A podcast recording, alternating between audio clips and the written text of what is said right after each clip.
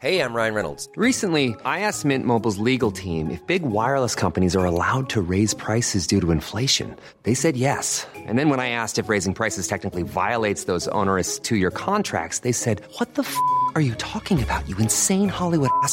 So to recap, we're cutting the price of Mint Unlimited from $30 a month to just $15 a month. Give it a try at mintmobile.com slash switch. $45 upfront for three months plus taxes and fees. Promo for new customers for limited time. Unlimited more than 40 gigabytes per month. Slows. Full terms at mintmobile.com.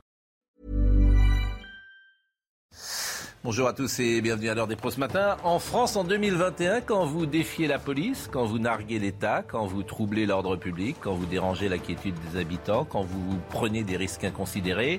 En France, quand durant des heures, vous jouez les fangio sur une moto et pratiquez ce sport national qui est devenu le rodéo urbain, eh bien vous écopez de 8 mois de prison avec sursis et 100 euros d'amende. Traduction, vous ne risquez rien. Hier à Lyon, un, motard, membre d'un collectif de rapport ly- euh, lyonnais appelé les Dalton, a été condamné à 8 mois de prison avec sursis après un rodéo urbain dans le centre-ville de Lyon. Le jeune homme de 19 ans avait été interpellé vendredi dernier, seul sur sa moto, dans le 7e arrondissement de Lyon, puis placé en garde à vue. Deux autres individus avaient échappé aux forces de l'ordre. Le message du tribunal est clair. Continuez, jeunes gens. Ne vous arrivera rien, continuez. C'est la justice française. Et pendant ce temps, sans qu'il n'y ait évidemment aucun rapport entre les deux sujets, on obligera les enfants à porter un masque à l'école pour protéger des seniors qui refusent de se faire vacciner. Ainsi marche la France en 2021 avec euh, cette crise culturelle, intellectuelle, sociétale qui chaque jour met en lumière la perte de repères, l'absence d'autorité et l'inversion des valeurs. Jusqu'à quand? Là est la question. Ah, bonjour euh, Pascal. Bonjour les amis. Vous êtes en grande forme ce Mais matin. non, je suis pas en grande forme, je suis tellement effondré. que- Qu'est-ce que vous voulez que je vous dise? Bonjour Marie-Estelle Dupont, je suis effondré d'abord plus pour les gosses, avec à qui on va de- demander de, de porter un masque en France, les gosses de 10 ans, mais bon, on a eu ces débats-là sans arrêt, je suis effondré, effondré de ça. Et effectivement, je m'aperçois que je pense aux gens, bonjour Philippe Guibert, bonjour euh, Jérôme euh, Alors Béglé, bonjour euh, Au moment où on rétablit le masque à l'école, j'ai une petite pensée pour le mouvement des mamans louves Oui. qui défilent aujourd'hui devant l'Elysée pour demander à Emmanuel Macron de respecter l'autorité parentale en matière de vaccination. Hmm. Voilà, donc euh, la porte-parole. C'est quoi les mamans louves. C'est un mouvement qui a été créé par euh, des mamans qui souhaitent euh, que, euh, en matière vaccinale pour la Covid, on laisse les parents décider, Hmm. qu'on n'exclut pas les enfants, qu'on ne leur empêche pas de faire du sport, qu'ils ne soient pas stigmatisés et harcelés à l'école. Elles défilent devant l'Élysée, elles vont demander une audience au président de la République.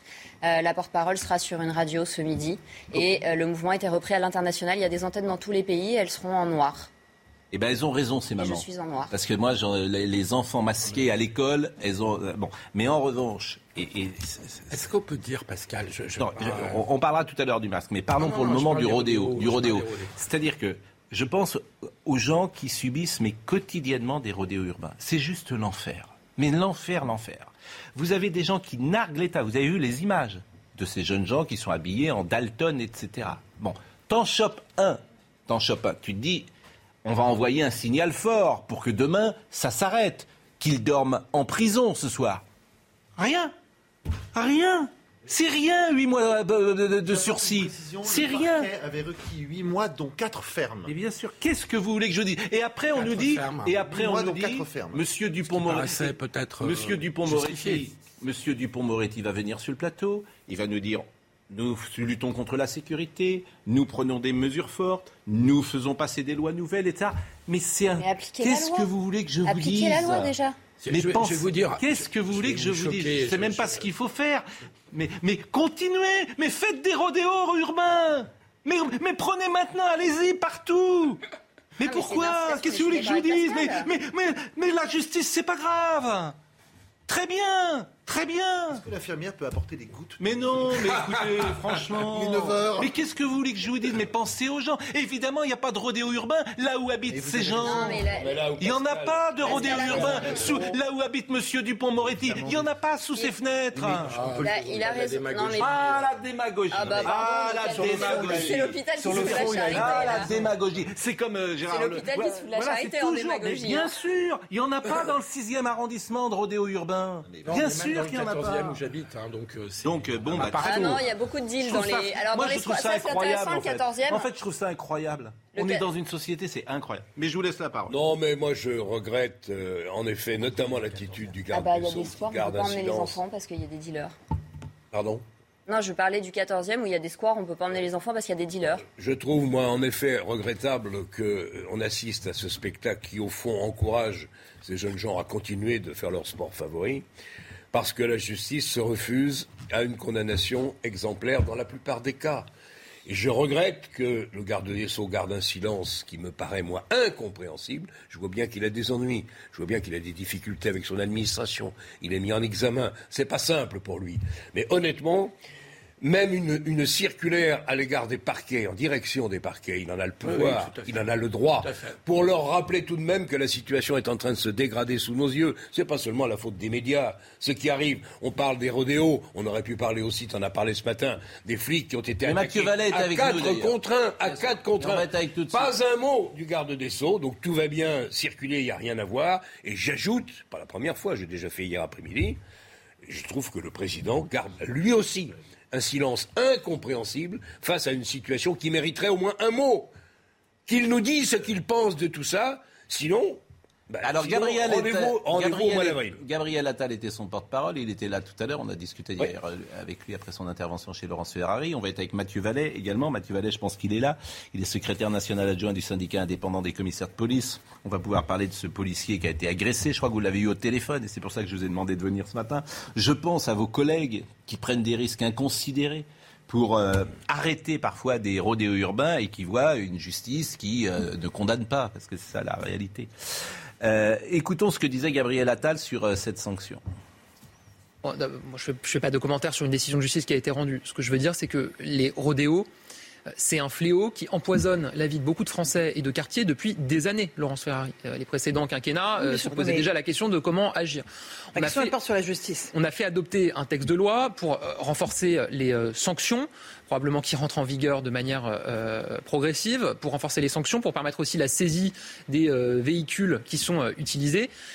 Il faut donc euh, plus de fermeté. C'est pour ça qu'on a proposé un texte de loi au Parlement et que ce texte de loi a été euh, examiné et euh, adopté. Mais il n'est pas Et- exécuté par et- les juges. ben, ce que je vous dis, n'a- c'est que- n'applique pas, en tout cas, les peines c'est que maximum. probablement on peut aller encore plus loin dans la fermeté. C'est pour ça qu'on a fait adopter un texte de loi. On est intraitable avec la délinquance. On renforce les moyens de la sécurité de manière continue depuis 2017. On a créé 10 000 postes de policiers et gendarmes supplémentaires. On renforce les budgets, plus de 2 milliards d'euros en plus pour euh, nos forces de sécurité. On renouvelle les voitures aussi, les deux tiers des véhicules qui auront été renouvelés sur ce quinquennat. On rénove des casernes et des commissariats, 700 qui auront été rénovés.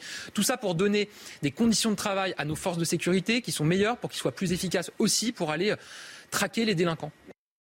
Bon, il y a Stéphane de la BAC 92 que je salue, qui nous écoute et qui dit euh, une vérité. Voilà, le, gouvernement a peur qu'on chasse euh, ces gens-là en voiture, quoi, qu'on fasse une, une poursuite, et évidemment qu'il y ait un accident et même qu'ils se tuent, ça, ça, provoquerait des émeutes. Voilà, il a peur de l'enflammation des banlieues. des si je émeutes, puis ça. dire, mais mais, mais c'est Il a sur- peur des banlieues. Il y a- moi, il y a trois choses qui me choquent. Un, on requiert 8 mois dans cas de ferme et il a 8 mois avec sursis.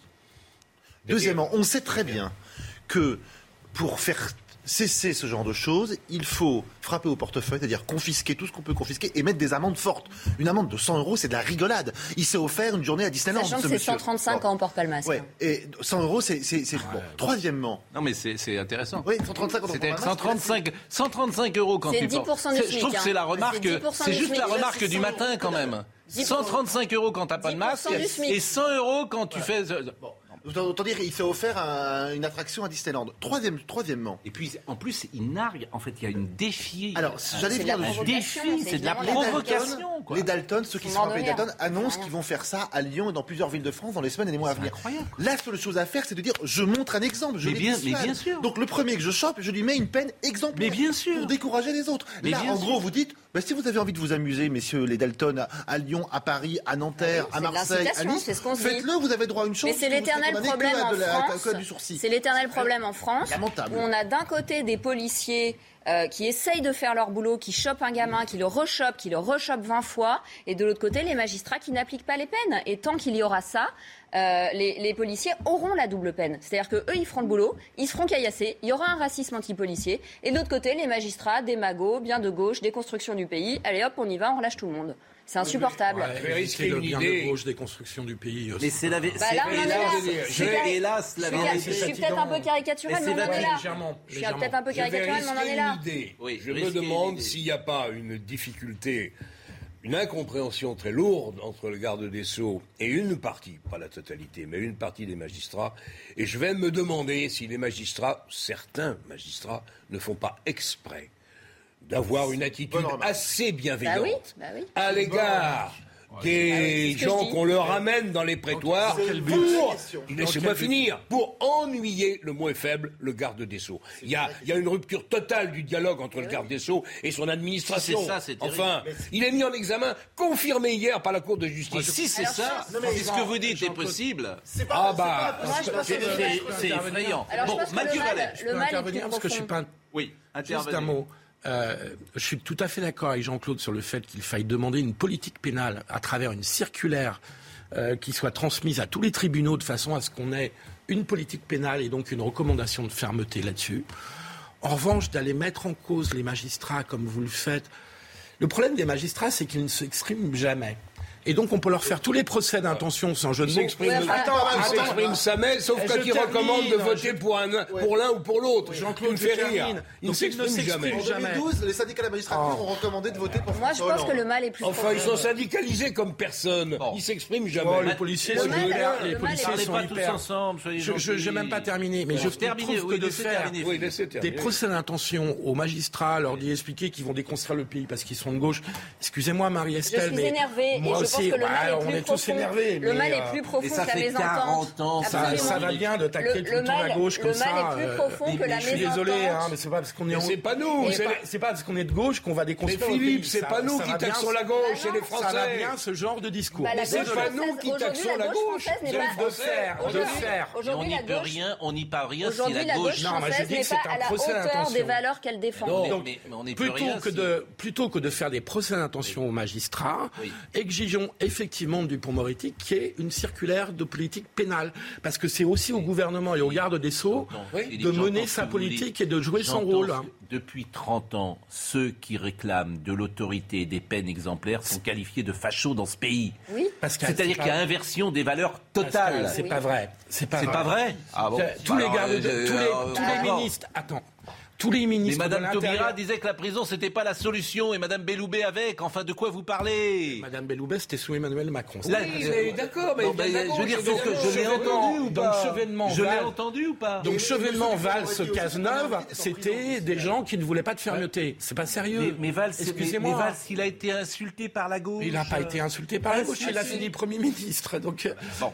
Mathieu Vallet est avec nous et ce qui m'intéresse d'abord, Mathieu, euh, vous êtes secrétaire national adjoint du syndicat indépendant des commissaires de police. Je vous ai venu, je vous ai demandé de venir ce matin, pas pour les rodéos d'ailleurs, pour ce policier qui a été agressé, mais d'abord le sentiment que vous avez, par exemple, sur ces rodéos qui, pour vos collègues, c'est juste l'enfer cette affaire de rodéo, parce que en fait, et je vais prendre une expression très triviale, et je vous demande de, pardonner euh, euh, aux téléspectateurs, ils se foutent de votre gueule. Ils se foutent de votre gueule, les types qui sont sur les motos. Ils se foutent de votre gueule. C'est ça la réalité. Un bras d'honneur. Ils vous font un bras d'honneur. Et, la justice et l'État ne vous aident pas. Ah non, mais de toute façon, ils se foutent de la gueule de la nation. Enfin, 8 mois avec sursis, c'est une justice en roue libre. Moi, je suis désolé, mais euh, elle s'exprime au nom du peuple français. Le peuple français, il en peut plus de ces rodéos. Et on a des magistrats qui doivent traduire ce ras-le-bol de ces riverains. Dans le deuxième arrondissement lyonnais, vous voyez ces individus en jaune qui vont un jour tuer quelqu'un parce qu'ils manquent de percuter des passants, des enfants. À ce moment-là, aujourd'hui, les policiers travaillent pour rien, il faut le dire les textes de loi s'enchaînent, mais les magistrats ne les appliquent pas. Donc on peut voir toute la sévérité du monde à l'Assemblée nationale. Si dans les tribunaux, on n'a pas une réelle application de ces textes de loi, ça ne sert à rien. Donc le message est désastreux et vous l'avez dit, ils ont d'ores et déjà annoncé un nouveau rodéo. Donc c'est bien, on rase gratis, on est interpellé, on ressort avec 8 mois avec sursis et 100 euros d'amende. Mais depuis euh, trois semaines, c'est un festival en fait. hein. Le policier en moto dans le 93 qui s'est fait lyncher par une dizaine d'individus, un an de prison ferme pour l'un des voyous avec un policier qui a 90 jours d'ITT. C'est plus possible en fait. Ce n'est plus possible. C'est pas les policiers qui en peuvent plus, c'est les gens qui en peuvent plus. On n'en peut plus. Si la justice elle passe pas, on peut faire tout ce qu'on veut, on n'y arrivera pas. C'est une certitude. Alors vous êtes venu euh, ce matin, on va refermer le dossier Rodéo si vous le voulez. Oui. Hein, je pense qu'on a. Oui, c'est un mal systémique parce qu'en en fait, ça touche pas que les policiers. En France, en ce moment, on protège toujours les coupables. C'est pareil dans les histoires d'inceste, c'est pareil dans les histoires de viol. On met toujours à l'abri le coupable et rarement on le chope. Et en fait, les gens qui en souffrent, bah, on ne fait rien parce qu'il est interdit d'interdire et qu'il faut être sentimental et gnangnan. Il y en a marre d'être gnangnan. Les actes de violence envers des policiers se multiplient, on l'a vu. Euh, il y a des tags euh, anti-police retrouvés dans des halls d'immeubles, il y a des policiers agressés hors service, et c'est cela euh, que je voulais évoquer avec vous. C'est ce policier qui a été agressé. On, peut rappeler, il, a été frappé dans un train par quatre individus mardi vers 23 h au niveau de la gare de Saint-Leu-la-Forêt dans le Val d'Oise. Je crois que vous lui avez parlé, Mathieu Vallet, et je voulais savoir comment il allait. Ah bah, il est très choqué et il a été traumatisé par euh, cette agression barbare. On va te crever, on va te tuer. C'est les mots abjects que ces tortionnaires, ces bourreaux dans lui ont fait subir pendant plusieurs minutes parce qu'il était policier, parce que c'est un sale flic de merde. Ça, c'est les mots que ces voyous, que ces euh, criminels ont tenus à l'endroit de notre collègue. On a deux policiers hors service qui partent de la gare du Nord. Lorsqu'on a ces quatre voyous qui, dès le début dans le train, foutent le Bronx, on a ces policiers qui restent calmes, qui restent à distance lorsque l'un des deux collègues quitte le train, notre collègue agressé est resté seul dans le train et immédiatement, ces quatre vautours, ces quatre voraces sont directement venus vers notre collègue pour l'agresser, pour le, pour le, le- le violenter. Et c'est vrai que je l'ai au téléphone et j'étais très touché par son témoignage. C'est un jeune gardien la paix de 26 ans. Il était avant adjoint de sécurité pendant deux ans et demi dans l'ouest de la France. Il est passionné par son métier. Il adore ce qu'il fait. Il travaille dans un secteur très difficile de Paris où sa seule vocation, c'est de protéger les plus faibles et les plus vulnérables. C'est d'incarner le métier le plus noble dans notre République, celui de policier, et de protéger les gens. Et aujourd'hui, on a un policier qui s'est fait défigurer, qui a un nez fracturé, qui a mal à la clavicule et qui est traumatisé. Mais euh, je vous promets que c'est hyper touchant. Lorsque j'ai discuté longuement avec lui, on sent qu'il s'est vu mourir. Et je dois saluer d'ailleurs deux personnes qui étaient dans le train quand il a crié au secours, quand il a appelé au secours, puisque les coups de poing, les coups de pied pleuvaient au niveau de la tête du corps. Deux témoins sont intervenus, ont pris sur eux pour le protéger, pour activer le signal d'alarme de la SNCF. Et immédiatement, quand ces personnes sont intervenues et que le train s'est arrêté, ces individus ont pris la fuite. Et heureusement, grâce à l'activité des policiers et des gendarmes dans le Val d'Oise, ces quatre individus ont été placés en garde à vue. Et là, effectivement, je vous le dis, Pascal Pro, il faut que la justice, elle passe, parce que sinon, à force d'avoir des menaces dans des halls d'immeubles à Savigny-le-Temple, d'avoir des individus à la Duchère près de Lyon qui tirent la Kalachnikov sur les collègues, avoir des policiers qui sont défoncés parce que hors service ils sont reconnus comme policiers, on aura un policier qui va mourir. Et on n'a absolument pas tiré les drames au niveau judiciaire de la mort d'Éric Masson, ce policier d'Avignon qui était mort pour un deal de rue. On voit bien que depuis le 5 mai 2020, rien n'a changé. Je, je vous coupe parce que je vous connais et je suis obligé Non, à chaque fois de, c'est vrai. Je suis obligé de vous couper. Bon, d'abord, j'espère que évidemment ces quatre personnes ne seront pas remis en liberté. Il y en a trois sur quatre arrêtés, je crois. hein. Non, il y en a quatre là. Manifestement, il y a le quatrième a été. Ça va être très intéressant parce que c'est un fait de société plus qu'un Je suis fait je suis d'accord. Les deux personnes qui l'ont aidé, moi je pense que ces gens, il faudrait leur donner la Légion d'honneur. Vraiment, parce qu'il faudrait les récompenser, parce que c'est des héros. Euh, C'est ça la vérité. Et il y a une, avant de donner la parole à Jean-Claude Oh. Dacier, euh, je sais que ce policier avait son arme sur lui. Euh, il ne s'en est pas servi. Et J'imagine que vous avez échangé euh, avec lui. Euh, Qu'est-ce qui a fait qu'il n'a pas voulu s'en servir? D'abord, il a eu très peur que les individus euh, voient qu'il était porteur de son arme, parce que on ne sait jamais comment ces voyous, euh, ces barbares réagissent euh, face à la haine qui les aveugle et qui font qu'ils ont des fins des femmes en violence sur notre collègue.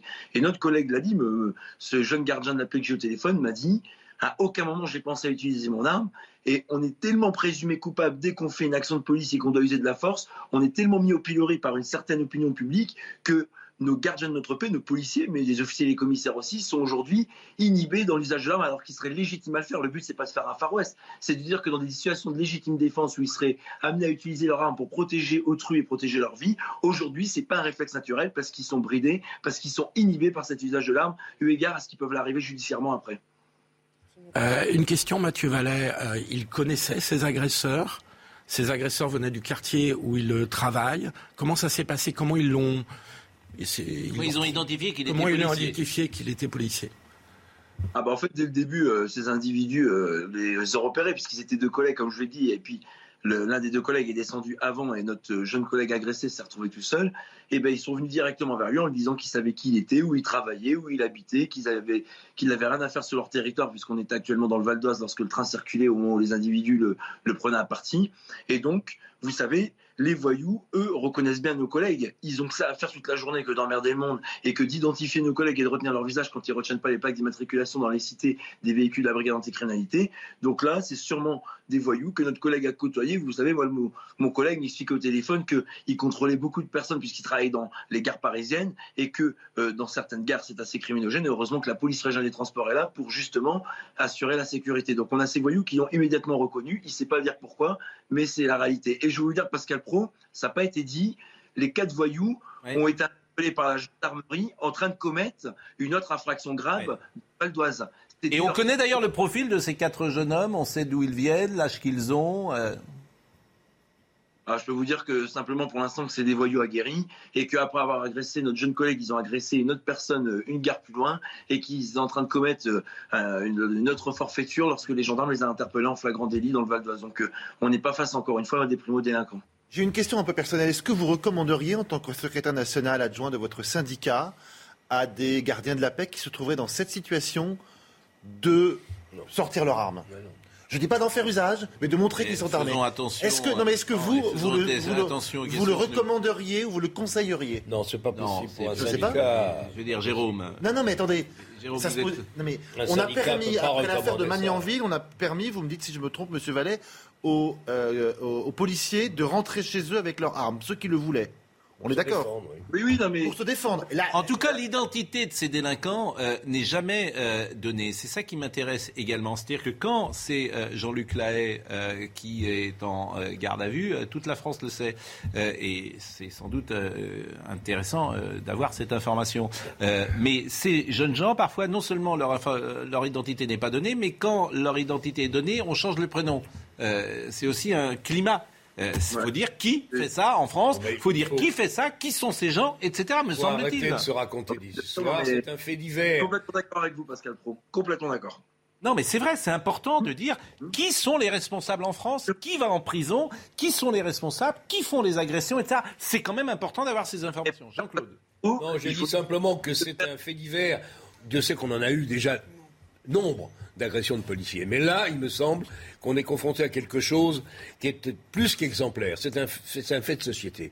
Vous avez quatre, voyous qui attaquent un policier armé.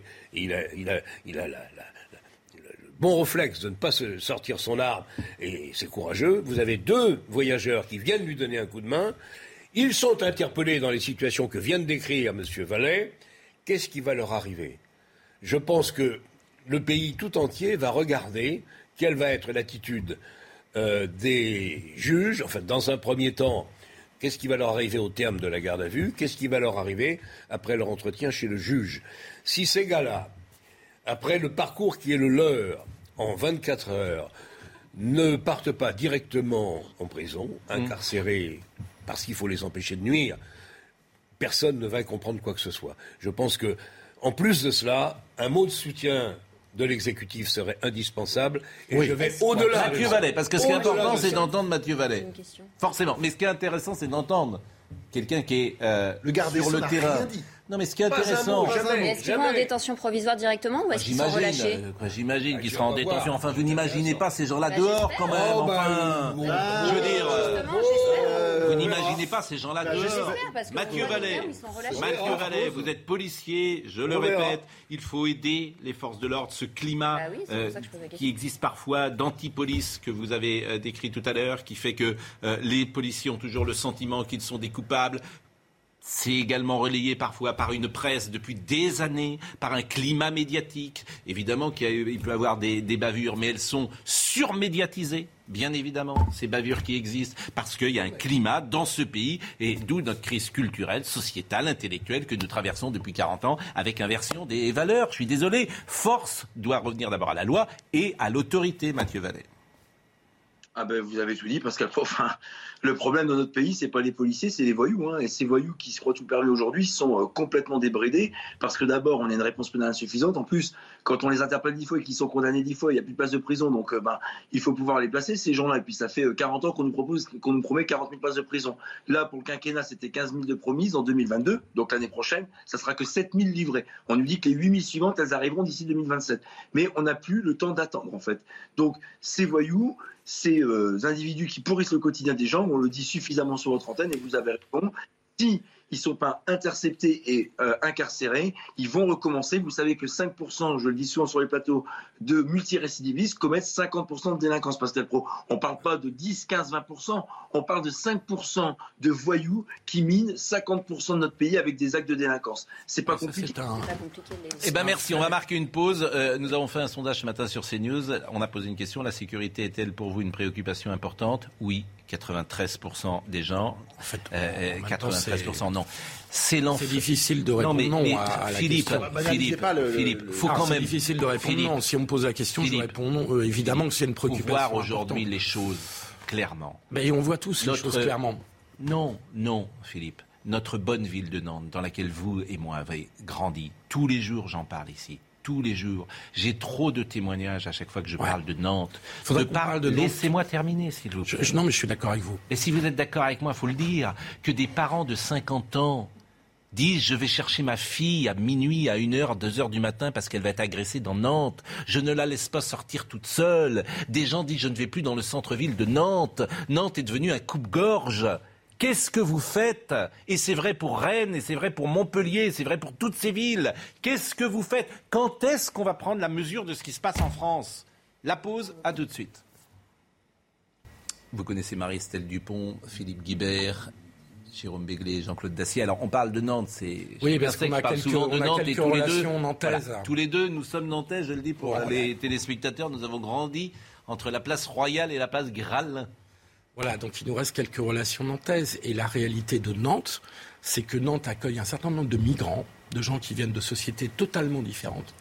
Parce que, d'après les informations qu'on m'a données, la préfecture de Loire-Atlantique a la réputation, je ne sais pas si c'est justifié, hein, je dis ce qu'on m'a euh, dit, a la réputation d'accorder des papiers, des visas plus facilement que d'autres préfectures, ce qui a créé un petit appel d'air, et que ces crimes et délits sont commis en bonne partie par les migrants qui sont accueillis dans le, dans le, centre, de, dans le centre de Nantes. Voilà, je le dis. Euh, euh, je mesure, je mesure, je mesure ce que je dis. Je mesure ce que je dis, mais je mesure en même temps que ça fait tellement de fois qu'on me rapporte cette information qu'à un moment donné, il faut dire les choses.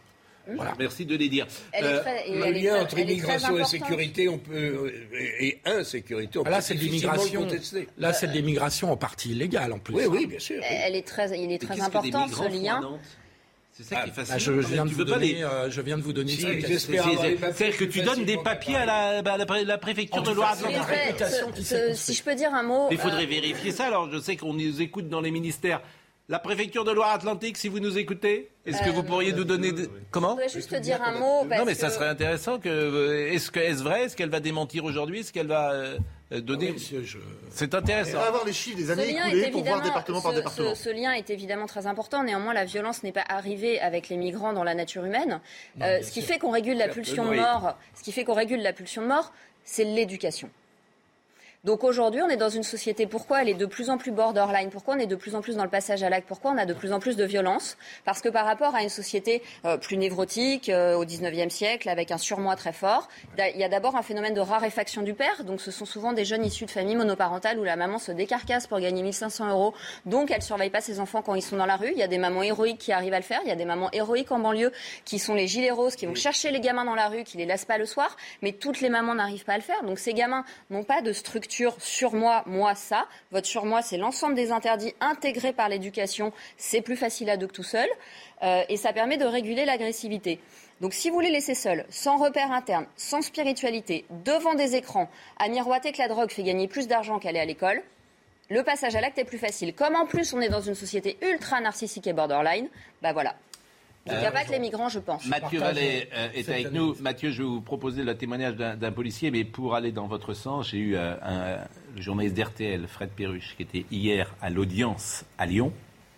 le jeune homme Rodéo qui a été condamné à 17h30, il est passé à 17h30, le jugement a été rendu à 22h, et effectivement, il m'a dit, c'est un jeune homme élevé par une maman seule, avec un père qu'il a peu ou pas connu. Et effectivement, c'est tout à fait ce que vous décrivez. Et moi, j'appelle euh, vraiment les pères, même dans les séparations et les divorces difficiles, à jouer leur rôle d'autorité pour aider les mères. Mathieu Vallée, euh, Mathieu Vallée, je vais vous demander de commenter le témoignage qu'on va voir à l'instant de Marine Mulset. C'est un, policier qui raconte sa vie au quotidien.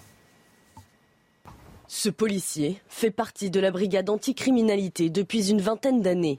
Sous couvert d'anonymat, il témoigne de la hausse des agressions que subissent les forces de l'ordre.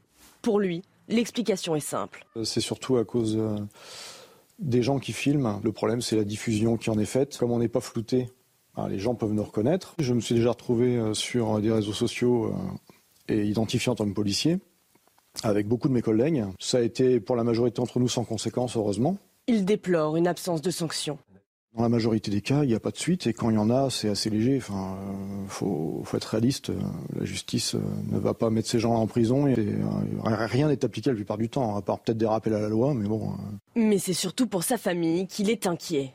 Quand vous êtes avec votre fille, c'est différent. On sent cette espèce de, enfin, je ressens de la peur de me dire mais qu'est-ce qui pourrait lui faire s'ils comprennent que je suis policier et que ces gens-là ont déjà une haine anti-flic? Face à ce constat, il a fait son choix. Je vais déménager parce que je ne tiens pas à ce que mon image soit affichée sur des réseaux sociaux et que des gens de mon quartier euh, puissent me reconnaître et qu'ensuite euh, ça puisse se retourner euh, contre ma fille, ma, compagne. S'il a décidé de déménager, pas question pour lui de renoncer à son métier.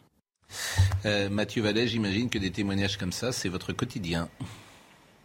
Ah bah oui, puis là vous avez montré un magnifique témoignage. ce policier travaille dans la brigade anticriminalité, ça veut dire c'est quoi?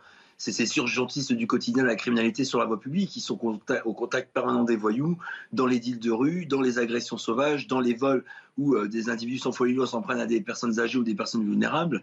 Et le plus dramatique, vous voyez, c'est qu'on n'a pas aujourd'hui un voyou qui a peur de la justice et qui témoigne en disant Eh ben écoutez, j'ai compris la décision de justice ou j'ai compris qu'il fallait respecter la police. On a des policiers aujourd'hui qui expliquent qu'il y a une guerre qui leur est menée par les voyous. Une guerre sur le terrain par des prises de vue et des prises euh, vidéographiques qui servent derrière à alimenter une haine de la police en jetant pâture nos collègues sur les réseaux sociaux et en permettant de les identifier.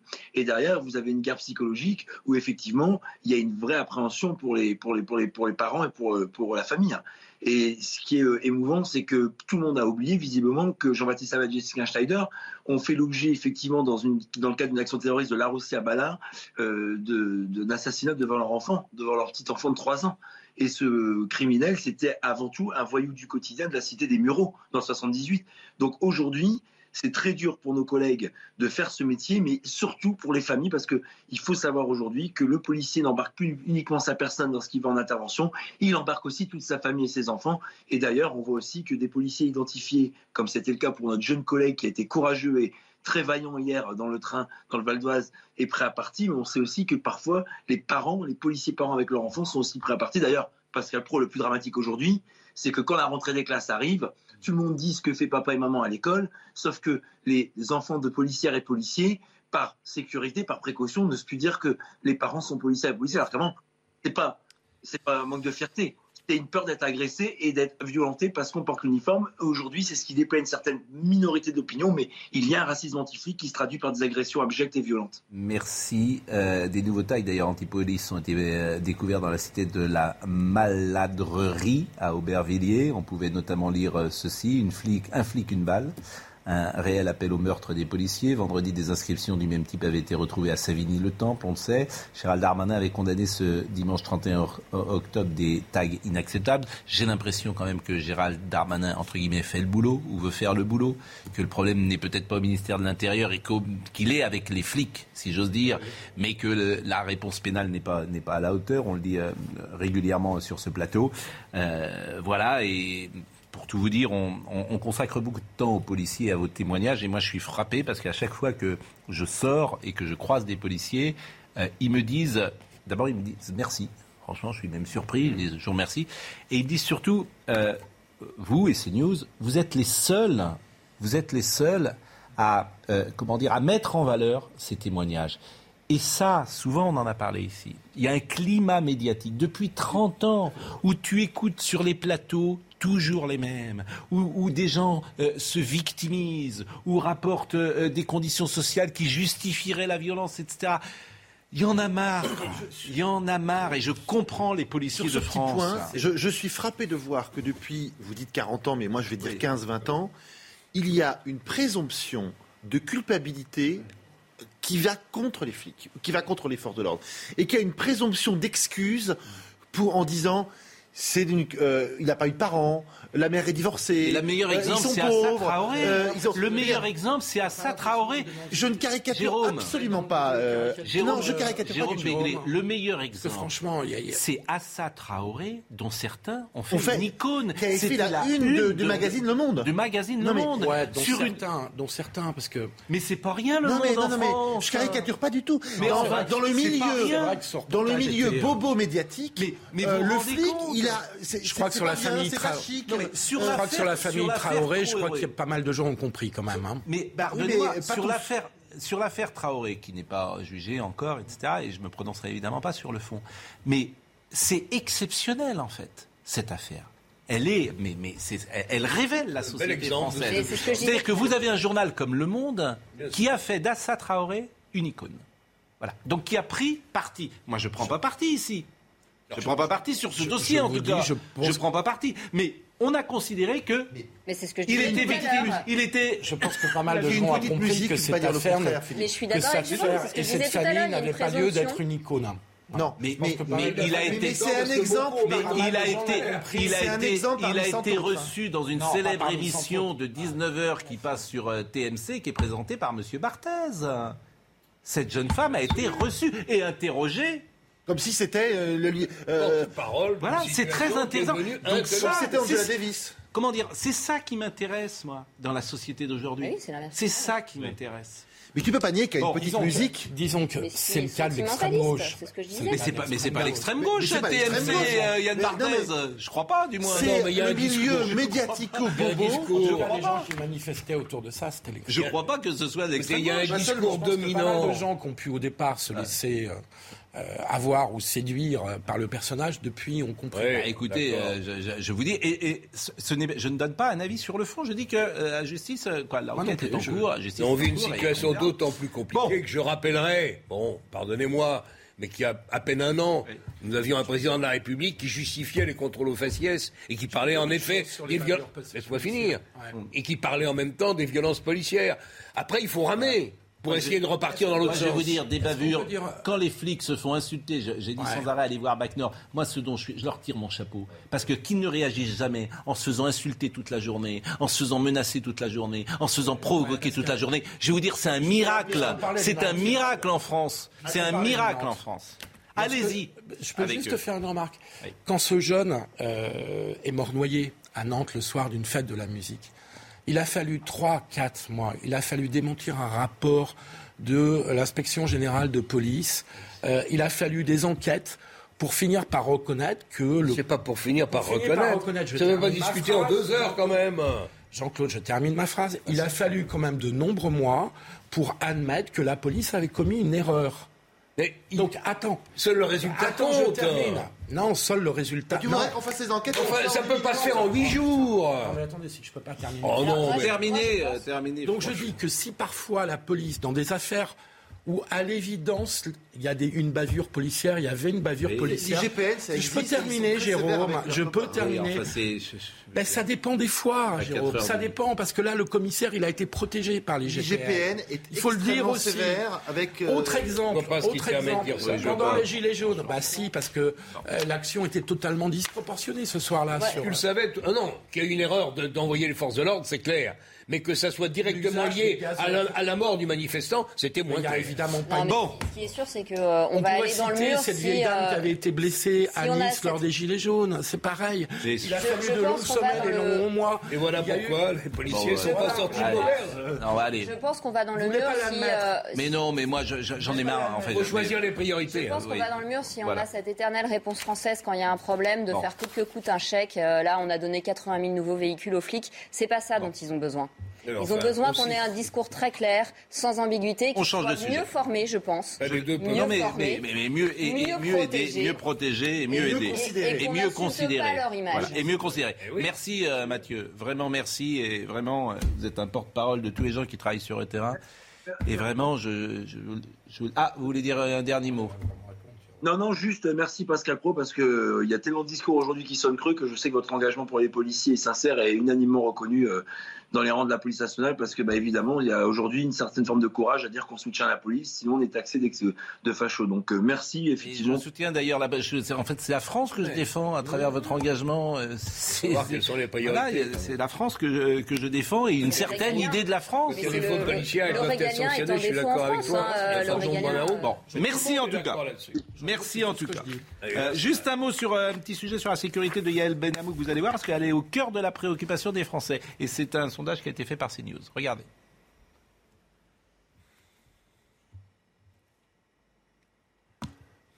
C'est un chiffre qui interpelle. 93%, soit la quasi-totalité des Français, se disent préoccupés par la sécurité. Pour 50% des personnes interrogées, c'est même un thème très important, autant pour les hommes que pour les femmes, qui se sentent parfois en danger. En particulier le soir, euh, surtout étant une femme, c'est plus compliqué euh, d'être seule dans les transports en commun. Mais l'autre jour, je l'ai attrapée la, la main dans le sac, elle, elle était en train d'ouvrir le sac de ma femme. En plein jour, euh, à, à Paris, ici, ben, pas dans un, un coin difficile. À Paris, la sécurité est un thème primordial pour 55% des habitants.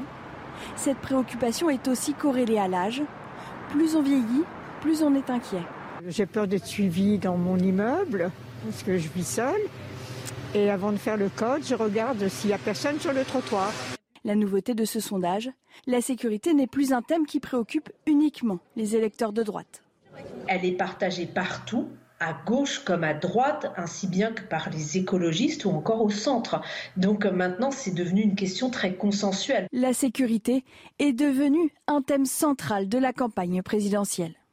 On était avec Gabriel Attal tout à l'heure après l'interview qu'elle a accordée à Laurence Ferrari et Jean-Claude, vous avez échangé avec Gabriel Attal et vous lui avez dit euh, le président de la République ne parle pas de sécurité, c'est pas et il vous a répondu c'est pas c'est pas vrai, il en parce parle. qu'il y a eu le Beauvau. Il en parle. Le Beauvau. T'as compris quelque chose au Beauvau? Non, parce que je ne suis même pas capable de sortir une mesure du Beauvau. J'espère qu'il va y avoir des choses, mais pour l'instant, il y a aussi les États généraux de la justice. Royal de Beauvau. Il y a aussi les États généraux de la justice, dont j'espère qu'il sortira euh, quelque chose. Le, sondage indique. Le sondage indique la. Technique. Mais moi, rêve- c'est deux, c'est pas facile avec vous. Hein. Pourtant, j'ai rien dit ce matin. Pardon, Jean-Claude. Je dis que le sondage, il est très clair sur la préoccupation numéro un, majeure des Français, et elle se lie évidemment. C'est pas dans le sondage, c'est pas dans l'interrogation qui a été faite là, elle se lie évidemment avec l'immigration. Et nous avons un problème lourd à gérer devant, et je m'étonne que pour l'instant, il n'y en a qu'un qui soit devant, c'est Darmanin, je pense que tout seul, il n'y arrivera pas, que je ne vais pas répéter à chaque fois la même chose, mais que le garde des Sceaux est dans un silence embarrassé. Je ne suis pas sûr qu'il partage d'ailleurs nos préoccupations. Mais quand même, la situation à ses yeux ne peut pas être qualifiée autrement que silence. très préoccupante. Et j'incite le président de la République, lui, alors il a au- au- en Europe, au, au monde, il a des- un rapport qui est important et intéressant. Mais là, sous son nez, se passent des choses dont on va reparler jusqu'au mois d'avril. Je vais vous dire, moi je rêve, parce que je vote pas pour des juges. Nous sommes d'accord, je vote pour un candidat. Je rêve d'une politique pénale qui soit annoncée aux Français. Et je rêve après que cette politique pénale soit mise en loi par l'Assemblée nationale. Bon, et que les magistrats appliquent. Donc, moins il y a d'interprétation pour euh, le juge, plus ça me va. Donc moi, je veux des peines planchées. Je veux des peines planchées. J'en ai marre, j'en ai ras-le-bol que les magistrats fassent ce qu'ils veulent, en fait. Donc je veux, je veux que je veux, je, termine, je veux, te- je termine. Je vote pas pour la, je, je, vote- je le répète, je vote pas pour un magistrat. Je vote pour quelqu'un qui dit voilà ce que je propose sur la sécurité. Ça. Rodéo, c'est temps. Rodéo urbain, c'est temps. Boum. On vote comme ça. C'est deux ans ferme ou trois ans ferme, etc. Un flic dans- Bon, dans- tabasser. Vous touchez un flic, vous touchez un flic, c'est temps. C'est Récidive, c'est temps C'est temps, etc. Donc moi, je, je veux ce système-là. Je veux ceci. Oui, Alors évidemment, les magistrats, Il ils vont pas débat. être contents. Hein. Oui, mais une des réponses à ce que vous, Ils vont pas être ce que contents. vous dites, Parce que c'est la loi. ce que disait Jean-Claude tout à l'heure. C'est- C'est là où je là je vous Peut-être, rejoins et c'est un débat sur le fond. Absolument. Par exemple, euh, si euh, M. Dupont-Moretti était là, je lui dirais voilà ce que je souhaite. Voilà, mais il devrait d'encadrer au maximum les décisions du, du magistrat. Alors il va peut-être me dire philosophiquement c'est Ouais, pas il bien, il aura d'autres arguments, c'est possible. pouvait destinées à limiter le libre arbitre. Mais bien sûr. Mais- Ils l'ont pas apprécié. Mais bien sûr, ils ont n'ont bien aucune efficacité. Hein, mais, euh, Mais elles n'ont pas été appliquées. Philippe. Elles n'ont pas été appliquées. C'est crois pas. Ça a duré trois ans. Mais Ça a dites- duré trois ans. Philippe, dites pas je crois pas, elles n'ont jamais été appliquées. Et c'est bien le y a problème. Elles n'ont France, jamais été pas appliquées. appliquées. En tout cas, Monsieur Dupont-Moretti est extrêmement discret, voire complètement silencieux par rapport à ce. Mais pour les raisons peut-être qui qu'a dit s'y passe. Jean-Claude, il est mis en examen. Mais pas Eh ben, moi, je pense, mais moi, je pas crois l'avoir dit d'ailleurs sur ce plateau, je pense que c'est un problème d'avoir un garde des Sceaux mis en examen. Alors il doit, Ça, démis- il doit démissionner. Donc, je Donc c'est pense- le pouvoir des juges partout, tout le temps, définitivement. mais c'est fait pour ça. Je mets en examen quelqu'un. C'est fait pour C'est ça. difficile de finir une phrase hein, quand même. hein. Euh, donc je trouve que c'est un problème politique.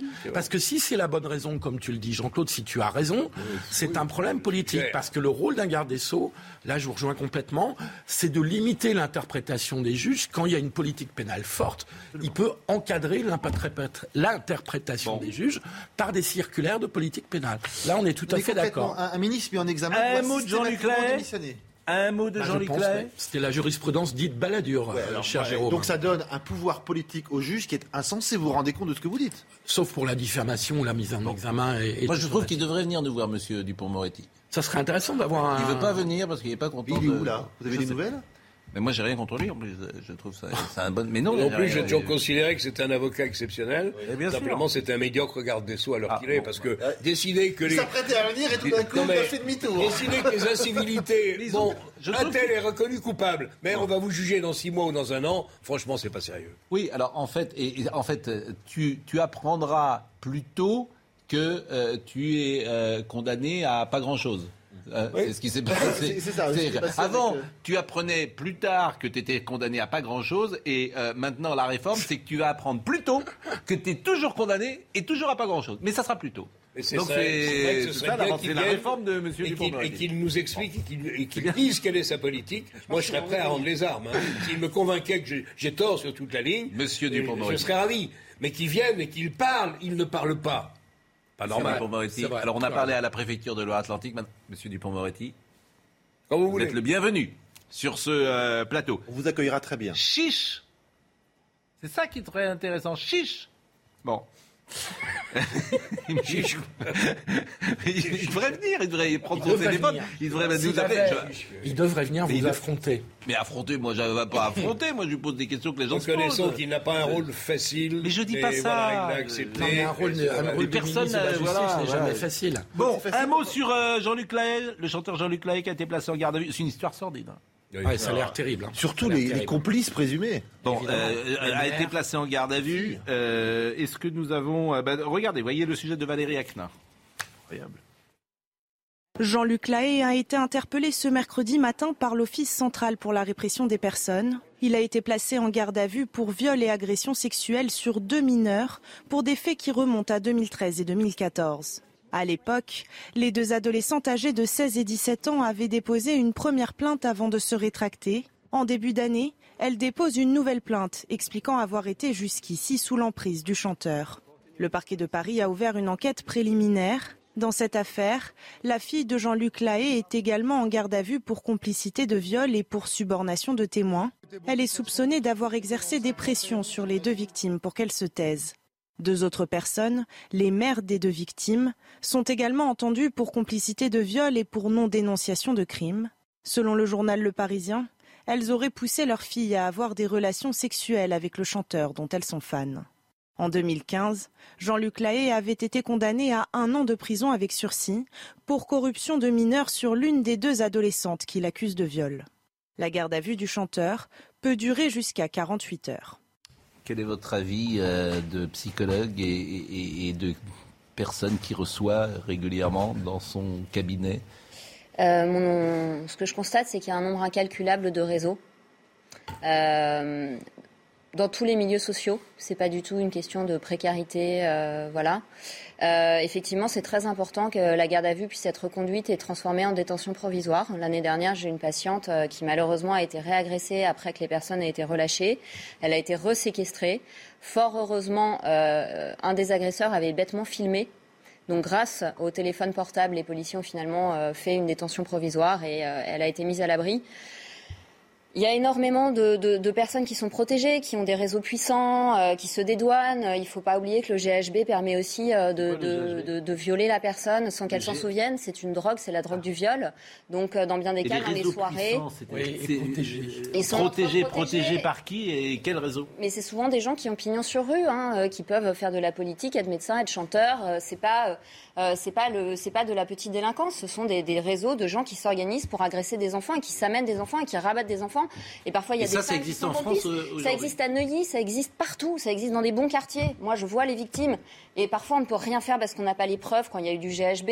Euh, enfin, c'est terrible. Et là, là vraiment, il faut, il faut arrêter de protéger les coupables. Il faut qu'il y ait une mise à l'abri des victimes qui portent plainte. Je ne pense pas qu'une femme s'amuse à aller. En général, elles ne portent pas plainte tellement elles ont peur, d'ailleurs.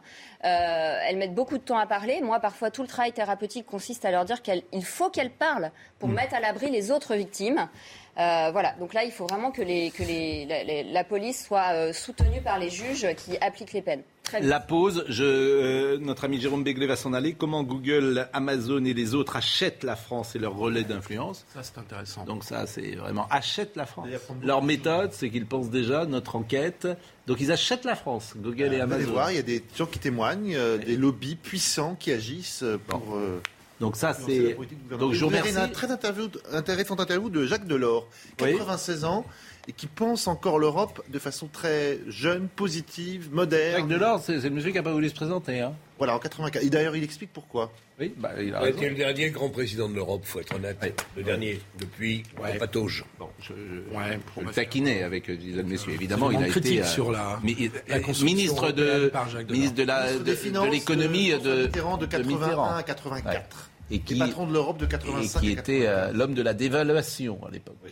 Surtout qui a s'est opposé à François Mitterrand pour qu'on ne sorte pas du SME. On va recevoir euh, David Kayat, Prévenir et soigner le cancer pour les nuls. Ce livre est formidable parce qu'effectivement c'est un fléau et euh, que ce cancer, et on va lui poser plein de questions et notamment sur les progrès possibles euh, qui existent aujourd'hui. Jérôme, je vous remercie vraiment grandement de votre présence toujours parmi nous, éclairante, instructive, amicale.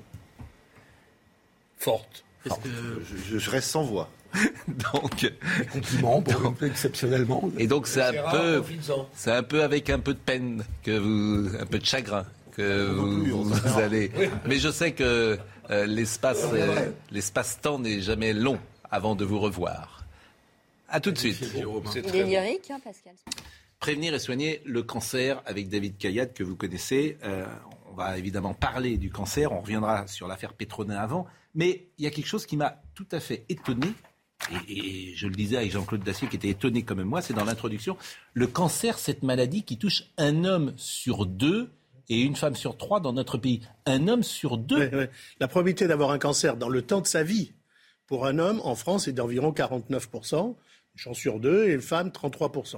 Mais quoi la probabilité Ça veut dire quoi? Ça veut dire c'est, c'est ceux qui l'ont ou ceux qui pourraient l'avoir? Non, c'est le, le, risque que vous avez, vous, moi, dans le courant de ma vie, entre le jour de ma naissance ah oui, et le jour de ma mort. Chose. C'est un homme ça, sur deux. Ça te touche pas. Ah bah si, ça touche. Eu, si un, homme sur deux, un homme sur deux a ou aura un cancer dans sa vie. Ah oui. C'est énorme. C'est pas. Mais c'est énorme. Mais c'est énorme. Donc, a, mais vous vous rendez pas compte. C'est bien sûr que c'est énorme. C'est tellement énorme. Et ça, ça double tous les 20 ans. Mais il y a 15, donc il y a 35 millions à peu près d'hommes dans notre pays. Oui, à peu près. Donc ouais. il y a 17 millions de gens qui vont avoir ou qui, qui vont avoir dans leur vie, absolument. Ouais. Donc il y a plus de cancer Ah aujourd'hui qu'hier. Alors il y a le, le nombre oui. double de. Le... Non, mais sur les hommes. Non, mais non. parce que une femme sur trois. Oui, avec l'environnement, les, les interrogations. Alors, non, mais moi j'ai jamais entendu qu'il y a ce plus de cancer mais, aujourd'hui qu'hier Je n'ai jamais entendu qu'un homme sur deux allait avoir un cancer. Il est absolument vrai. Il touche tous les pays développés. C'est pas que la France, aux États-Unis, c'est les mêmes chiffres. Alors, un homme sur deux. Et c'est pire que ça. C'est que le nombre de nouveaux cas, ce dont on parle, un homme sur deux, il double tous les 20 ans. C'est-à-dire qu'en euh, 1990, en France, il y avait 30 000 nouveaux cas par an de cancer.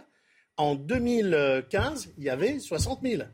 Il y avait, euh, euh, qu'est-ce que j'ai dit? Il y avait, pardon, je suis complètement à côté de la plaque. On est à 300 000 cas, il y avait 200 000 il y a 20 ans. Mmh.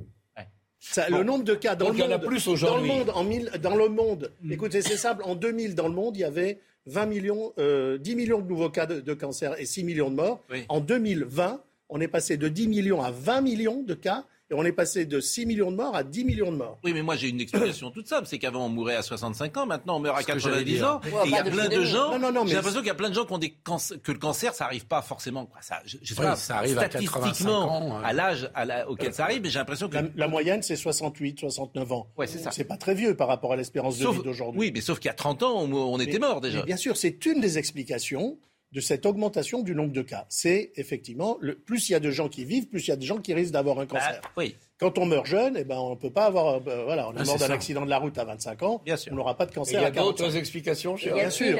Il y a d'autres explications. Bah, euh, D'abord, le tabagisme. hein, et il faut savoir que Je vais les. sortir. Je vais vous laisser Vous, alors, vous, vous- savez que je connais ce jeune Ah homme depuis l'âge de 15 ans. On était euh, à, à la fac commencé à ensemble. à 17 ans. De tous mes amis, c'est celui qui fume le plus. Encore. Je crois qu'on Le fait plus. de moins en moins. Alors, il fume. Ah, il- bon, c'est ce qu'on dit, mais c'est faux. Mais il est en pleine forme. Et- non, mais euh, Ah, alors, forme euh, bon, je vais arrêter de vous donner des paradoxes parce Oui. que si 80% des cancers du poumon surviennent chez des fumeurs, 80%, Mhm. seulement 8% des fumeurs font un cancer du poumon. Ça veut dire qu'il y en a 92 Ah, qui fument de la cigarette sans avoir de cancer du poumon. Non, je plaisante. Mais hein. c'est une catastrophe le tabagisme. Et les politiques dont j'ai été le premier anti-tabac en France. Moi, je euh, pensais qu'il y avait le- plus de gens. Ah non. 8% On peut faire des des cancers. fumeurs Non, ont un cancer voilà, du 8% des fumeurs ont un cancer, mais faire un- Ça veut dire 80%. 92 ne l'ont pas. Mais quatre- bah oui, alors l'idée demain, c'est de trouver quels sont les gènes de susceptibilité Oui. pour faire de la prévention ciblée en disant à ces 8%, vous, il faut pas fumer. Ouais. À la limite, on vous augmente les assurances, tout, pour Ouais. arrêter de fumer. Et les 92, bon, il fait- enfin, l'idée c'est quand même qu'ils arrêtent tous de fumer parce qu'il n'y a pas, il y a Ouais, pas que le c'est très cancer. intéressant. Mais Non, mais c'est très intéressant. ce qu'il faut savoir, moi, ça a été la première fois en France, quand Chirac m'a demandé le plan cancer, on a augmenté en deux ans le prix du paquet de 3, c'était 3 euros, hein, il n'y a pas longtemps. On est passé de 3 à 4, 4 à 5 euros en l'espace de, de moins de deux ans. On a eu 1 800 000 fumeurs en moins en France. Donc on s'est dit, c'est super. Les ventes de cigarettes sont passées de 88 milliards en France à 55 milliards.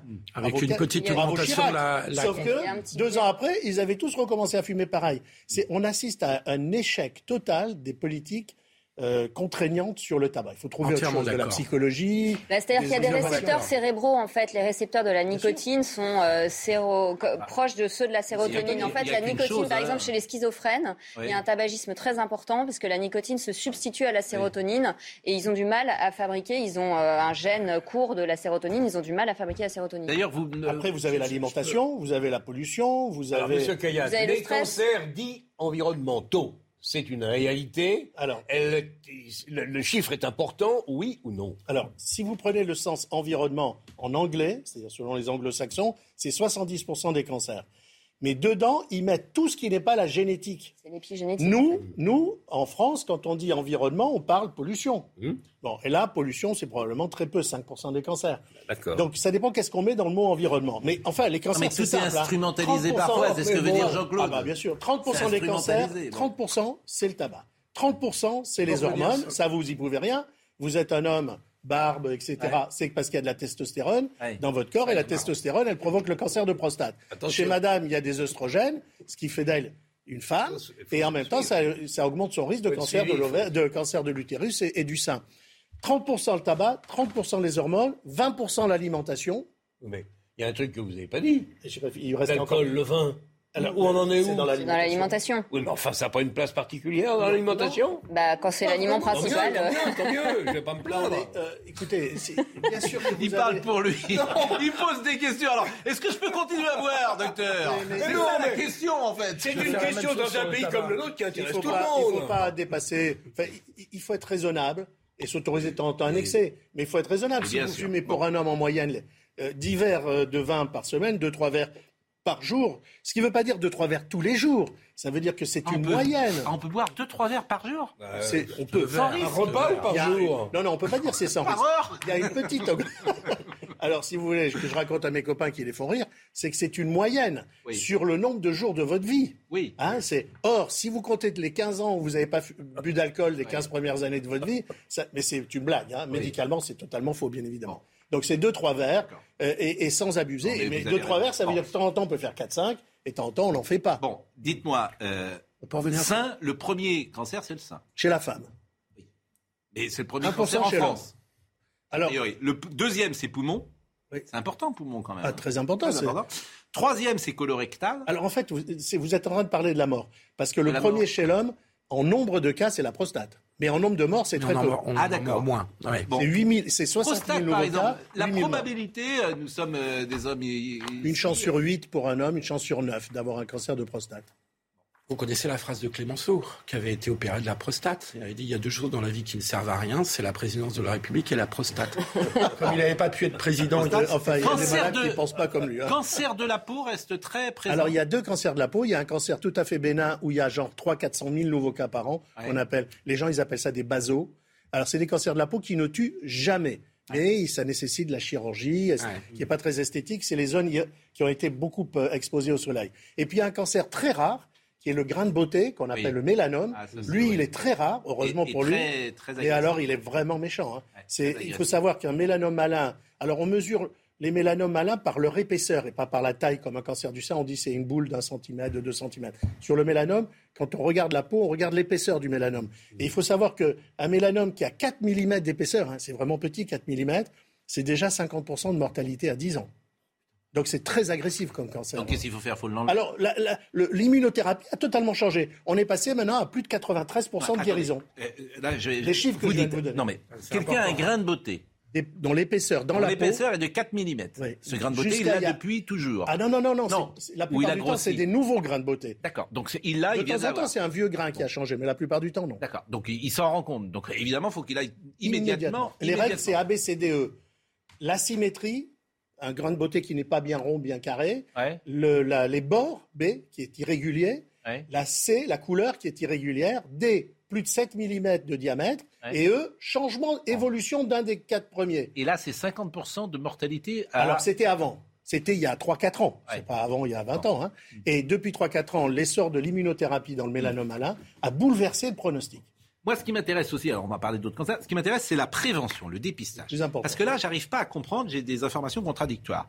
Euh, si je vais aujourd'hui euh, me faire euh, entièrement radiographier, je sais pas comment Oui, on dit. le scanner, IRM, un scanner, IRM, un scanner, ouais. On me dit ça sert à rien en fait, parce que on, on va même si on voit rien, tu peux quand même avoir que ça sert à rien de faire de la prévention de de ce type en C'est tout pas cas. vrai. C'est pas vrai, mais c'est un problème de coût et de, de- de- de- de rapport entre les- le coût économique et le, le fait qu'on va Ouais. sauver des vies. Aux États-Unis, enfin, il y a plusieurs grandes études internationales qui ont montré que faire un scanner à part chez les fumeurs qui fument plus d'un paquet par jour depuis plus de 20 ans, c'est des vrais fumeurs, et qui ont plus de 50 ans, hein, Ouais, population à risque, suis dans la cible, un hein. scanner des poumons, ce qu'on appelle low dose, c'est-à-dire des- un scanner qui va très vite, qui irradie très peu les poumons, un scanner euh, low dose euh, permet euh, d'avoir un taux de guérison des cancers qu'on va trouver de 97%, pratiquement 100%. Vous l'avez fait par exemple, Et Philippe il n'y a pas longtemps, je l'ai fait il y a trois Voilà. mois. Et vous êtes en. J'ai rien. C'est fou quand même. Ah, je- euh, il est Pourquoi repassé, non, mais- il est non, repassé- mais il moi, est je le repassé la gitane. Non mais, non, mais que ça, ça vous, Mais non, ça mais vous c'est- attriste pas j'ai mais pas, comme- pas du tout. Comme je vous connais, je- vous Non, fumez. l'impression mais- faudrait que j'ai quelque chose. Non mais vous- ça vous ennuie pas de dire euh, vous fumez un paquet, plus d'un Il paquet par jour Je fume un paquet, ouais. Plus ou Non, je fume un paquet. Et vous êtes allé Et vous au-delà n'arrivez par- pas à passer à la cigarette électronique ou autre Non, chose j'aime pas ça. Et le et le Je- patch J'ai l'intention de. ah, pff. Non, le patch, ça marche pas. Et- Ah, pourquoi vous dites ça marche en pas, le revanche, patch La plupart, ben, parce que euh, ça marche à six, à- à- ça marche Non. à six semaines. Mais Quand je vous sais- regardez ce que sont devenus les fumeurs qui ont utilisé ça pour arrêter de fumer, à six semaines, ils sont à 70%. Mais qui prenons- pas. prenons Quand le- vous regardez à un an, ils sont 12%. Mais on est Prenons bien mon d'accord que exemple Je suis totalement déraisonnable. hein, Je plaide Ouais. coupable. hein. Prenons Je- mon je- exemple totalement du raisonnable. dépistage. Bon, si je ne me fais pas dépister, j'ai un cancer du poumon. Le premier symptôme, Non, il n'y en a pas.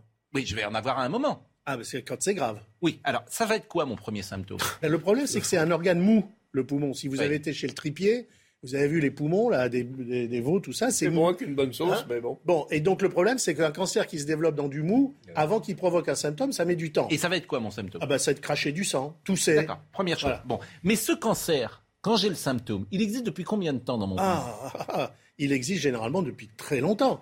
Alors, je vais vous faire si j'avais fait un dépistage il y a trois ans, on l'aurait vu par exemple? Euh, euh, Prends mon exemple, oui, je crache du sang.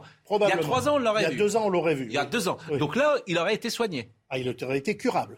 Vois. soigné et curable. Soigné et soigné, on soigne tout genre, mais on guérit peu. Mais vous dites plusieurs années. Alors, je vais vous expliquer, si les téléspectateurs veulent comprendre. Quand vous trouvez un cancer du sein, par exemple, d'une boule qui fait un centimètre, elle contient un milliard de cellules cancéreuses regroupées entre elles. Un milliard. Or, ce milliard de cellules provient d'une cellule qui est devenue cancéreuse. Cette cellule, elle s'est mise à faire 2, 4, 8, 16, elle se multiplie, elle se multiplie, mmh. d'accord? 1, 2, 4, 8, 16, 32, 64, 120. Bon. Le temps qu'elle met pour se multiplier, dans le, ça dépend des organes, mais dans le sein, c'est environ 4 à 5 mois. Dans le poumon, c'est environ 2 à 3 mois. Mais prenez le sein. Alors, pour arriver de une cellule à un milliard, il faut 33 multiplications par 2. Si chaque fois, il faut 6 mois pour passer de 1 à 2, de 2 à 4, 33 fois 6 mois, ça vous fait 20 ans. Ça veut dire que quand vous trouvez un tout petit cancer du sein d'un centimètre, l'histoire a commencé il y a 20 ans.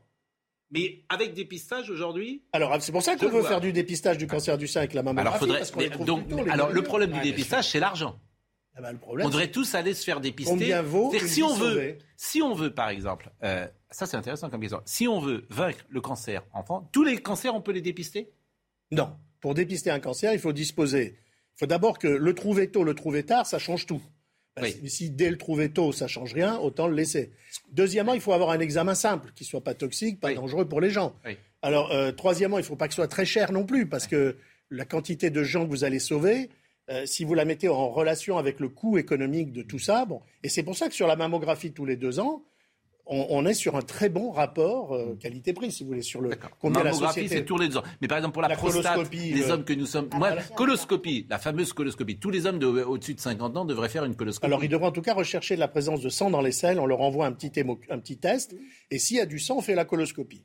Ah, ça, je ne savais pas. Avant la coloscopie, il y a ça Oui. Alors... Et c'est quoi ça? Bah, c'est un petit, une petite bandelette, un petit test que vous recevez par la sécurité sociale. Hein, Ça s'appelle un émo.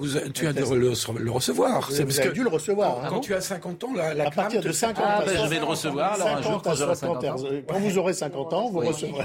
Ah bon Non, mais ça c'est bien. Je pensais qu'il fallait, euh, bah, fallait directement parce que la coloscopie, c'est vrai qu'en fait, on n'ose pas, on a peur, on est tous pareils, on se dit ah, je veux pas y aller, j'ai peur. Moi j'y vais, hein. Moi je vais. Oui, mais vous, vous vivez avec ça, comment À vous, mais pas tout le monde. Il y a beaucoup de gens qui ont peur, euh, qui hésitent à faire un dépistage de, le cancer. de quoi que ce soit. Eh ben, je vais vous dire, on a un problème avec le cancer du dépistage, du, avec le dépistage du cancer du sein en France. Il n'y a que 50% des femmes qui acceptent ah, d'aller faire leur mammographie. Ah, c'est une catastrophe. Eh c'est une catastrophe. Bon, le cancer de la prostate. Et on a étudié pourquoi elles ne veulent pas. Alors je vais vous dire, on a fait un sondage quand je dis le plan cancer.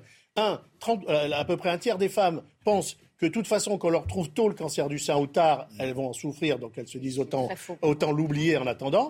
Il y en a un tiers complotistes qui sont persuadés que c'est la maman qui fait le cancer et pas la maman qui révèle le cancer. Mais je vous jure, hein. Et il y a un tiers qui n'a pas le temps, qui lutte pour vivre, euh, qui est bon.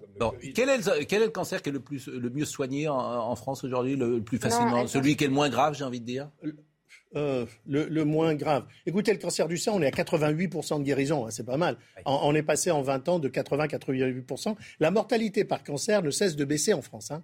Elle ne cesse de baisser. Car si nous étions euh, à, 200 000 et on est passé à 300 000 cas, la mortalité, elle était à 150 000, on est toujours. Les cancers des testicules, paraît-il 100%. 100%. Testicules 100%. oui, de guérison. de, guérison, c'est ma question. De guérison, quel que soit le stade où vous le trouvez, même bourré de métastases, c'est guéri le testicule. Alors je crois dans les facteurs. une, question. On parle beaucoup des progrès potentiels de ce fameux vaccin ARN messager qui nous aide à soigner le Covid. Ça ne plaît pas à tout le monde, mais c'est une réalité incontestable. Est-ce que oui ou non, il y a là une démarche scientifique qui est prometteuse dans la lutte contre le cancer Plus loin, le vaccin ARN a été inventé pour le cancer. Et quand le Covid est sorti, ils ah ont utilisé la technologie pour le Covid. Ah, et au départ, et là en ce moment, les essais, les essais de vaccins ARN dans le cancer se multiplient dans le monde. Euh, alors ça pose un certain nombre de problèmes. Le premier problème, c'est que vous allez tellement dans l'intimité du cancer d'un malade que vous ne traitez que lui. Donc c'est un vaccin par malade. Alors fabriquer un vaccin pour chaque malade, ça coûte très cher. Mais, mais c'est vraiment, moi je connais des cas de malades traités par des vaccins ARN au moment où plus rien ne marchait, ils étaient mourants, qui vont très bien. Mais ces vaccins ARN, pour l'instant, ils sont que dans le cadre d'essais thérapeutiques. Et c'est. Bon. L'alimentation, est-ce qu'il y a des aliments anti-cancer Ben non. Il n'existe pas. Il y, a des, il y, a des, aliments meilleurs et il y a des aliments moins bons. Mais il n'y a pas le régime. Moi, j'ai écrit un livre qui s'appelait Le vrai régime anti-cancer. À la page 2, il y avait dit Je suis désolé, il n'y a pas de vrai régime anticancer. Ah, le vrai régime anti-cancer, C'est une escroquerie. Oui, c'est un titre euh, attrape. Euh, euh, Monsieur c'est l'éditeur qui choisit le titre. Pas l'écrivain. Eh, alors, le régime ah, ah, alimentaire, et je ah, donne la parole après à Marie-Estelle. Le régime alimentaire idéal, quand même, vous le donnez. Poisson, deux fois par semaine. S'il n'y a pas de métaux lourds dedans. S'il n'y a pas de métaux lourds dedans. S'il n'y a pas trop de métaux lourds dedans. Hein. Bah, le, problème, euh, aujourd'hui, c'est. Mais pourquoi il y a de l'arsenic Aujourd'hui, les océans sont des poubelles. Donc, comme les gros. Il faut manger des petits poissons, si je parle sous voilà, contrôle, docteur.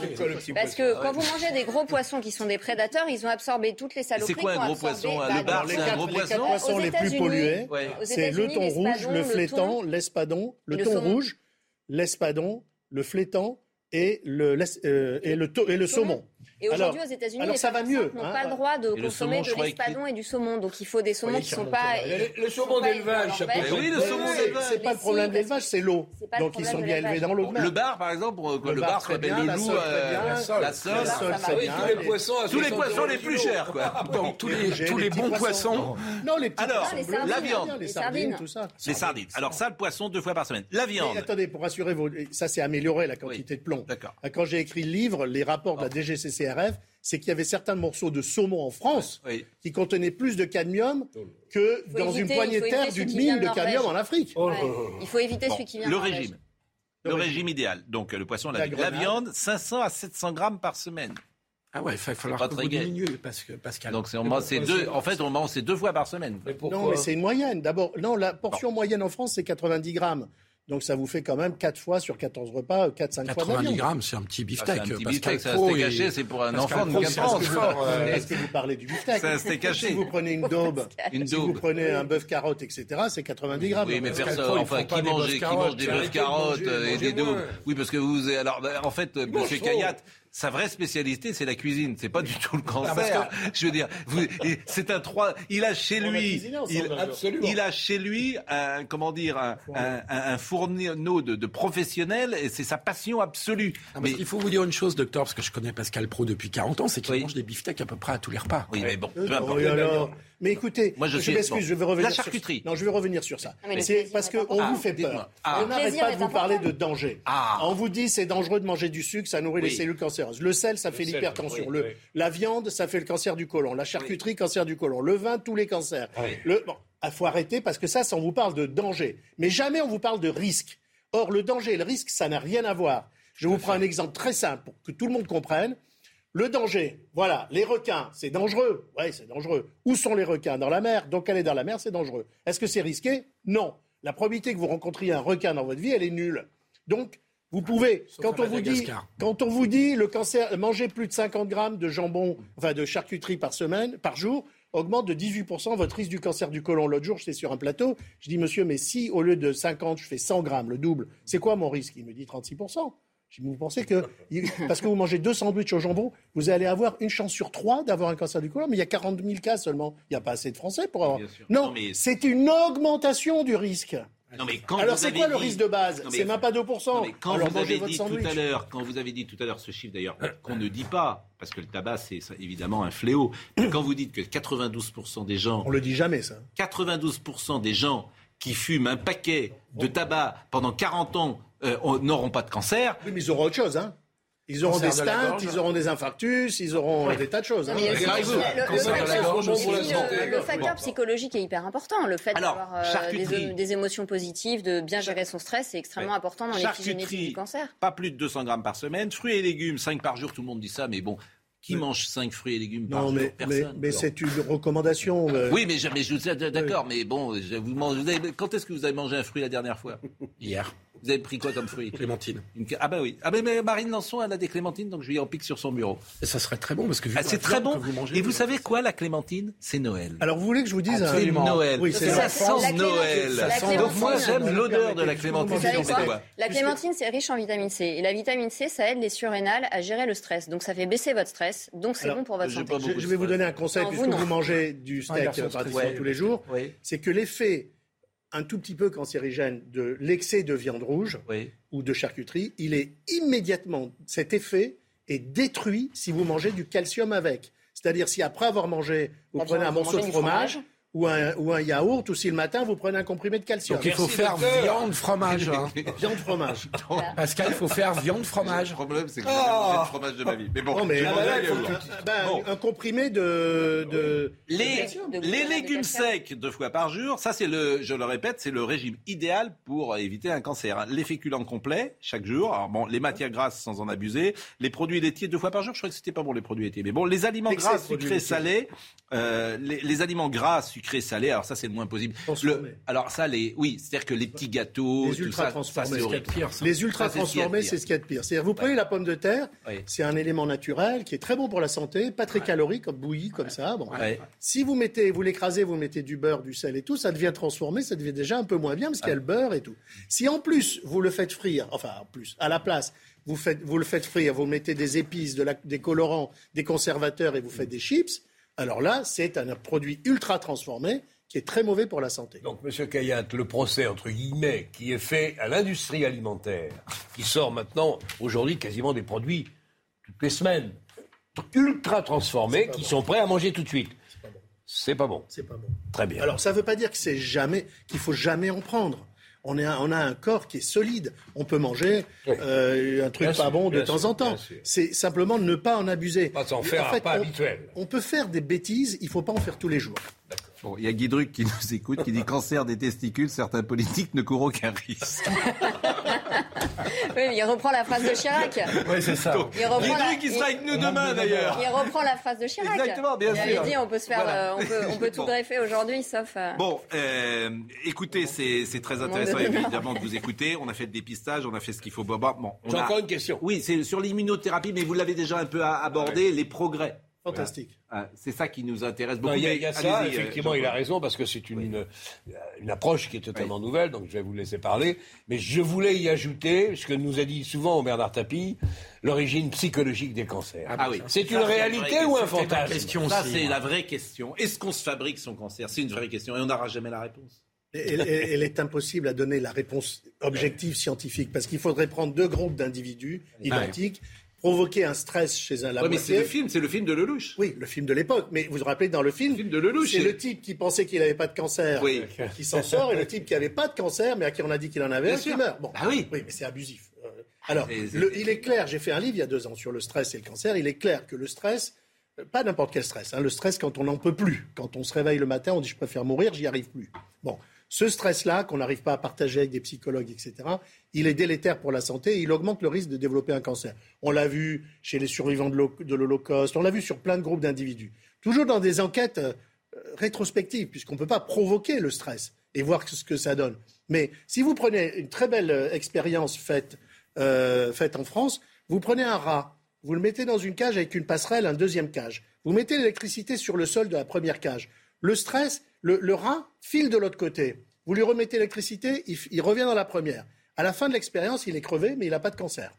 Deuxième expérience, vous prenez deux rats, vous les mettez dans la même cage sans passerelle. Chaque fois que vous mettez l'électricité, ils se bagarrent entre eux. Et puis quand vous coupez, ils arrêtent de se battre. À la fin de l'expérience, ils sont très fatigués, mais ils n'ont pas de cancer. Si vous mettez un rat seul dans une cage sans passerelle, vous mettez l'électricité, il peut ni se battre ni s'enfuir. À la fin de l'expérience, dans ce groupe de rats, il y a des cancers. Et on sort quelque chose de, de, Oui, on de sort- cette expérience. Oui, en fait, l'homme a toujours, a pour survivre à son humanité, à son histoire, l'homme, c'est Laborie. C'est le, mon oncle d'Amérique. Mais c'est lui qui a fait l'expérience. C'est éloge de comment s'appelle ce Le éloge Mon de d'Amérique, non Oui, puis alors c'est mon oncle d'Amérique d'Alain un film formidable, et c'est le livre dont vous parlez, c'est éloge de la ça. fuite. Voilà. De Laborie, et, en fait, l'homme ayant toujours été une proie, il a réussi à survivre en développant un mécanisme que les anglo-saxons appellent fight or fly. C'est-à-dire dès que vous Bien avez sûr. un, vous pouvez ou vous enfuir, battre. ou se battre. Vous, vous êtes un combattant. Absolument. par exemple. Il est en pleine- Pourquoi il est en pleine forme? C'est un combattant. Et en fait, la base de, de la psychosomatique, c'est de un dire. résilient, il, toujours il s'est battu. Il s'est battu dans sa vie, jeune, tout ça. C'est vrai que- On ne racontera que- pas votre jeunesse, mais elle n'était pas facile. Oh là La base- Mais c'est vrai. Non, mais là, je blague pas. C'est un combattant. Mais les combattants, ben regardez Tapi. Euh, il est parce que vous- on a vu euh, qu'il a vécu la, mo- la- ce que vivent en moyenne les gens. Non, mais c'est important maladie. euh, ce que dit monsieur. C'est la base de la psychosomatique. C'est que quand les terminé, émotions ne hein. peuvent pas être mot. élaborées, soit par le langage, soit par l'action, elles retournent dans le corps, en fait. Et c'est ça qui favorise Bon, les bah écoutez, euh, moi j'adore quand vous venez. Ah On oui, va vous parce dire que autre chose. c'est- Prévenir et soigner le cancer. très On a fait- utile, très voilà, riche, très intéressant. avec vous. Euh, c'est alors c'est fort, c'est dans la collection euh, Les Nuls. Achetez le bouquin. J'ai tout compris, donc c'est facile à comprendre. Non, non, mais c'est vrai quoi. Vraiment. Et puis On vous Toute une équipe hein, qui a fait le livret. Oui, mais vraiment, c'est pédago, hein. c'est vraiment pédagogique. Alors, je sais pas si faut offrir ça à Noël, le soir de Noël. ouais, tiens, chérie, prévenir. tiens, mamie, je t'ai acheté, un, cadeau pour Noël. Prévenir et soigner le cancer. Je sais pas si ça s'offre en cadeau, mais. Elle est nulle. Voilà, c'est vraiment très très bien. Merci, à Marine Lançon qui était avec nous. Elle me presse, Marine, elle a raison parce qu'on est très en retard. Je la remercie encore pour les clémentines. Grâce à elle, j'aurais échappé peut-être à un cancer. Arnold Cara était à la réalisation. Zaven et Maël étaient au son. Zaven et Maël. Dominique Raymond était à la vision. Euh, Marine Lançon, bien sûr. Et Arthur Mériot. Euh, Jean-Marc Morandini dans une seconde.